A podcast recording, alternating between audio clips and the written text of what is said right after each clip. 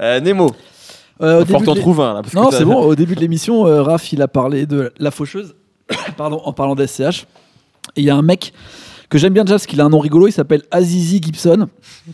Donc ça, ça me fait marrer. Et, euh, qui, T'en était, faut pas beaucoup. qui a été signé très longtemps euh, sur le label euh, de Flying Lotus, Brain Feeder, en même temps que Underachievers et tout. Et lui, depuis quelques années, il a un personnage qui s'appelle The Reaper, et il parle en gros de lui, qui est la faucheuse. Et donc, tous ses pochettes, c'est autour de la faucheuse. Et là, il vient de sortir un album qui s'appelle euh, Memoir of the Reaper.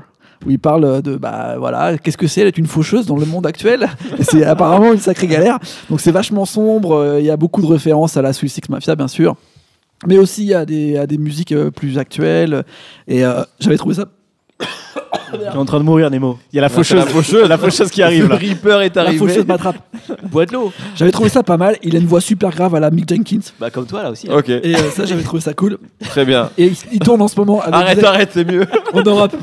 Faut arrête de parler. Et il a un super producteur qui s'appelle Kamendi. Il est un peu comme Pierre Bourne, il est marrant.